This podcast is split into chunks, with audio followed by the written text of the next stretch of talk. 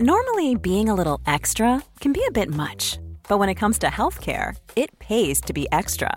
And United Healthcare makes it easy with Health Protector Guard fixed indemnity insurance plans. Underwritten by Golden Rule Insurance Company, they supplement your primary plan, helping you manage out of pocket costs without the usual requirements and restrictions like deductibles and enrollment periods. So when it comes to covering your medical bills, you can feel good about being a little extra. Visit uh1.com to find the Health Protector Guard plan for you. Quality sleep is essential for boosting energy, recovery, and well being. So, take your sleep to the next level with Sleep Number. With a Sleep Number smart bed, you can individualize your comfort level and enjoy a better sleep night after night. JD Power ranks Sleep Number number 1 in customer satisfaction with mattresses purchased in-store. And now the Queen Sleep Number C4 smart bed is only $1,599, a saving of $300 only for a limited time. For JD Power 2023 award information, visit jdpower.com/awards. Only at Sleep Number stores or sleepnumber.com. Alors, est-ce que je peux vous demander ce que vous faites dans la vie? Je vous en prie. Aujourd'hui, c'est à moi de vous le dire. Au commencement était l'action. Continuez à inventer. Je sais pas ce qui vous attend, je sais pas ce qui va se passer, mais on peut pas tout piloter. Vivez-le à fond. Je suis Sarah Crosetti et vous écoutez La Bascule. Ici, on s'invite dans l'intimité d'hommes et de femmes au parcours inspirant et singulier. On questionne l'art et la manière dont ils habitent le monde, le remettent en question et le redessinent à leur façon. On discute de ce qui les fait vibrer, des moments clés de leur existence où ils ont basculé vers d'autres horizons que ceux vers lesquels on les avait orientés jusque-là. Écoutez leurs témoignages, écoutez-les redessiner le monde, en espérant que cela vous donne à votre tour l'envie de basculer vers de nouveaux horizons. Bonjour et bienvenue dans cette nouvelle boîte à outils. Aujourd'hui j'avais envie de parler d'un sujet euh, qui revient souvent quand je discute avec certains d'entre vous, et c'est par où commencer quand on se sent perdu. Parfois, ça peut vous arriver de vous sentir perdu dans votre vie. Ça peut être professionnel, mais ça peut aussi être parfois lié à votre vie personnelle. Vous pouvez avoir comme l'impression d'être dans un rouage qui ne s'arrête jamais, de subir le temps, les gens, ce qui arrive. Et vous avez peut-être aussi l'impression de ne pas vraiment choisir votre vie. J'ai bien vécu ce sentiment à un moment de ma vie où j'avais l'impression de ne jamais rien maîtriser. J'avais l'impression que les journées s'enchaînaient sans que j'ai eu le temps de dire ouf. Et j'étais pas, pas très bien et en même temps, je savais pas du tout comment faire pour que la situation change. Et à un moment, j'ai lu un truc qui a beaucoup résonné. C'est que quand un verre est plein, on ne peut pas le remplir d'autre chose. Ça a l'air con comme ça, mais en fait, le verre, c'est votre vie. Et quand votre vie est pleine de trucs à rabord, bah un, on peut pas rajouter d'autres choses, et deux, surtout, on peut pas savoir ce qu'on a envie d'y mettre puisque tout est déjà plein à craquer. Donc en fait, la première étape pour savoir ce que vous voulez dans votre vie, c'est de vider le verre. Et donc là, naturellement, vous allez me dire, euh, ouais, mais du coup, Sarah, comment on fait pour vider le verre? Donc c'est un vaste sujet et j'y viens. Ici, je vais vous donner trois étapes possibles pour vous aider, lorsque vous êtes paumé, à vider ce verre, à remettre un peu de l'ordre dans vos pensées et à faire le tri dans votre vie. Alors attention, ces trois étapes, elles sont pas exhaustives. J'ai bien conscience qu'il existe mille autres pistes qu'on n'aura pas forcément le temps de détailler ici et qu'il y a énormément de chemins de vie différents et de façons de faire qui vont plus ou moins à certaines personnes. Mais c'est un début de réflexion et c'est des choses qui ont fonctionné pour moi. Donc la première étape, c'est celle de ralentir. En fait, la première étape, mais vraiment la première chose à faire quand on est perdu, c'est de se dégager du temps pour réfléchir. Parce qu'en fait, quand vous avez la tête dans le guidon sans arrêt, c'est impossible de prendre une quelconque décision. Et donc la première étape, c'est de se bloquer un temps pour soi.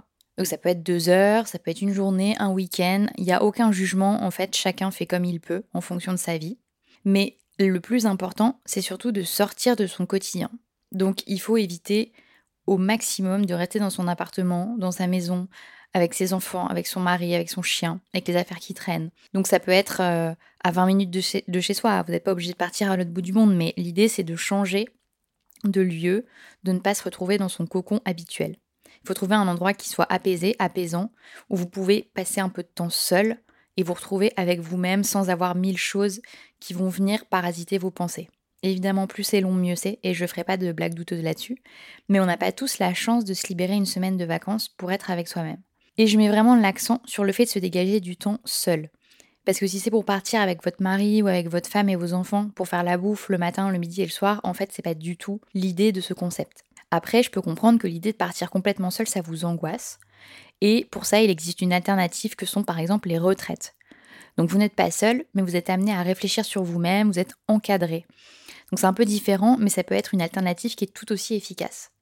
À ce sujet, par exemple, j'avais interviewé Anne-Claire Ruel dans l'épisode 27 qui organise ce genre de choses très inspirant. Et il y a aussi Alice Chéron avec ses fugues italiennes dont je vous ai déjà parlé dans quelques épisodes.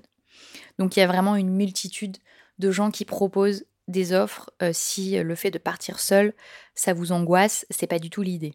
Donc ça, c'est vraiment la première étape dans le kit de survie quand on est perdu. C'est ralentir, c'est prendre un peu de temps pour faire le point. Parce que le point, ça peut pas se faire dans le tourbillon, c'est impossible. Donc tant que vous ne prendrez pas du temps pour vous, vous ne pourrez pas décemment réfléchir à pourquoi vous êtes perdu et comment y remédier. Ensuite, la deuxième étape, c'est que si vous avez réussi à trouver deux jours tranquilles, un petit Airbnb, vous emmenez des bouquins, une tenue de sport pour vous aérer, une série si ça vous plaît, bref. L'idée, c'est de rendre ce moment plaisant et agréable pour vous. En fait, vous partez en week-end avec vous-même. Vous, n'allez pas au bagne. Hein. Donc, emportez toutes les choses qui vous font plaisir pour passer un bon moment. L'objectif de ce temps, c'est de vous retrouver avec vous-même, ce qui est pas très courant et ce qui est assez rare souvent quand on a une vie très pleine, très active, qu'on a beaucoup de choses à faire et des gens à s'occuper. Et donc, l'idée, c'est d'aller vers des choses qui vous font plaisir. Quand on est paumé, faut y aller par petites touches. Donc, retrouvez doucement vos envies, vos plaisirs. Ça peut être vraiment des choses insignifiantes comme euh, euh, réfléchir à ce que vous avez envie de manger, choisir ce que vous avez envie de faire l'après-midi. Bref, laissez à nouveau libre cours à vos envies. C'est un début de reconnexion à l'écoute de soi. Les réponses, elles vont pas arriver comme par magie. Mais en fait, l'idée de ce temps pour vous, c'est de commencer à renouer avec vos goûts, avec vos envies, avec ce vers quoi vous allez spontanément. Et ça commence avec des choses toutes bêtes de la vie quotidienne. Donc c'est comme ça que vous allez renouer avec vous, avec votre intuition un peu aussi. Donc pendant ce temps, pour vous, essayez de vous écouter au maximum sur ce que vous avez envie de faire ou de ne pas faire. Peut-être que vous allez avoir envie d'aller visiter les environs, d'aller explorer la nature, ou plutôt vous allez avoir envie de ne rien faire et de vous ressourcer autour d'un livre dans un canapé. Peu importe. Ce temps, c'est le vôtre et c'est votre moment. Ensuite, la troisième étape, c'est d'essayer de faire un peu le tri en fait, de profiter de ce temps pour vous, pour analyser un peu votre emploi du temps, essayer de l'optimiser. Est-ce qu'il y a des choses que vous faites et qui peuvent être supprimées, modifiées, qui n'ont aucune valeur ajoutée, qui vous prennent beaucoup d'énergie pour pas grand-chose? Est-ce que vous pouvez vous libérer plus de temps pour vous au quotidien? Parce que si vous avez réussi à prendre du temps pour vous quelques jours, ça ne veut pas dire non plus que vous allez trouver toutes vos réponses à vos questions pendant ces quelques jours. Une introspection, une remise en question, ça prend du temps, beaucoup de temps. Des semaines, parfois des mois. Et pour cela, en fait, il faut se ménager des plages de temps pour soi, pour se connecter à soi, pour se nourrir, pour laisser le temps à la réflexion de se faire, d'infuser. Donc une chose importante, c'est d'ancrer une nouvelle routine dans votre quotidien. Donc ça peut être une heure chaque mardi pour faire du dessin, pour marcher, pour méditer, ou alors ça peut être 15 minutes chaque matin pour écrire quelques lignes, peu importe la forme que ça prend mais vous devez réfléchir à insérer du temps pour vous dans votre routine journalière pour avancer concrètement et durablement et essayer tout doucement de retrouver un chemin qui est plus aéré, un chemin qui est plus clair pour vous. Et enfin, c'est pas vraiment une étape, mais en quatrième point, je voulais vous donner trois questions à se poser pour commencer une réflexion. Il y a énormément de choses hein, sur le développement personnel, sur l'introspection. Vous verrez si vous tapez euh, faire une introspection sur Internet, euh, vous avez énormément de matière. Donc là, le sujet, c'est pas non plus de faire un truc exhaustif, mais c'est de vous donner trois questions qui ont vraiment fonctionné pour moi, qui m'ont aidé à avancer et par lesquelles vous pouvez commencer. Et ce sont des questions qui sont très spontanées, très très pragmatiques en fait, qui, sont faciles à répondre. Donc la première, c'est quels sont les moments où vous avez vibré? Ça, c'est ce qu'on appelle parfois aussi l'état de flow. Ce sont généralement des moments où vous faites quelque chose que vous aimez, sans que ce soit nécessairement une passion, mais c'est quelque chose que vous faites où vous voyez pas le temps passer, vous pouvez très bien oublier de manger parce que vous êtes absorbé dans ce que vous faites. Donc essayez de réfléchir à ces moments, de les lister. Ça ne veut pas dire que ça va être votre changement de vie, pas forcément, mais ça va vous donner une première indication à partir de vos actions et de vos émotions sur les pistes que vous pouvez explorer, les moments où vous vous sentez vraiment en accord, où vous vibrez, vous êtes dans un état de flow. Le deuxième outil qui m'a beaucoup servi, c'est celui de rédiger sa page Wikipédia idéale. Et c'est de répondre à la question qu'est-ce que vous aimeriez qu'on dise de vous post-mortem? Alors, il faut surtout pas vous censurer ici. C'est un exercice qui est vraiment de l'ordre du rêve, du fantasme, euh, et qui peut aussi vous éclairer sur vos aspirations. Alors peut-être que vous aimeriez qu'on dise de vous que vous étiez une chef d'entreprise charismatique, ou une artiste renommée, ou encore une architecte talentueuse. Vraiment peu importe, dressez le tableau idéal que vous aimeriez lire sur vous. À titre d'exemple, j'ai jamais écrit de livre, si ce n'est un livre de recettes, mais ça compte pas vraiment. Et pour autant, dans ma fiche Wikipédia idéale, j'aimerais beaucoup qu'on y lise que j'étais autrice, entre autres différents métiers. Je ne sais pas forcément si ça se réalisera. En tout cas, de l'avoir déjà formulé écrit, c'est un premier pas vers une potentielle réalisation. Et enfin, la troisième question qui m'a beaucoup aidé à avancer, c'est de répondre à quelles sont les trois personnes que j'admire le plus et pourquoi. En fait, ça, c'est une manière détournée de trouver vos valeurs. Parce que souvent, quand vous vous intéressez au sujet de l'introspection, ça commence toujours par essayer de trouver ses valeurs, essayer de trouver son moi, etc. Ce qui est vraiment un bon point, mais ce qui est en pratique assez difficile à faire, je trouve. Et en fait, cette question, elle est vraiment puissante parce qu'elle vous permet de répondre au sujet des valeurs avec quelque chose de très pragmatique et qui est très spontané.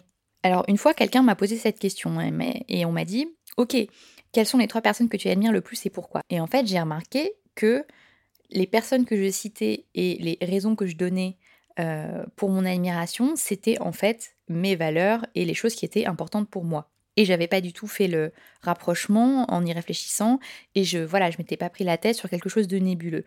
Donc ça, c'est vraiment un exercice qui est bluffant et je vous conseille de le faire si pour vous trouver ces valeurs, c'est un truc qui est vraiment trop vaste et auquel vous n'arrivez pas à répondre. Alors on arrive déjà à la fin de cette boîte à outils et si je résume les trois conseils que je vous ai donnés pour commencer à se réaligner quand on se sent perdu.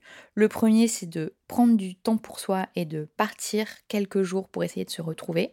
Le deuxième, c'est d'essayer de se reconnecter à soi par des petites actions, par exemple en essayant de comprendre ce qu'on a envie de faire, ce qu'on a envie de manger, ce qu'on a envie d'écouter, etc. De se reconnecter à ses envies.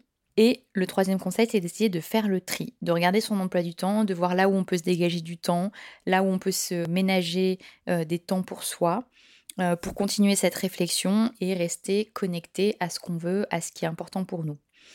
Et enfin, les trois questions que je vous donne euh, pour commencer cette phase d'introspection, qui peut parfois prendre des semaines, voire des mois, c'est la première de se poser la question des moments où vous avez vibré, où vous étiez en état de flow.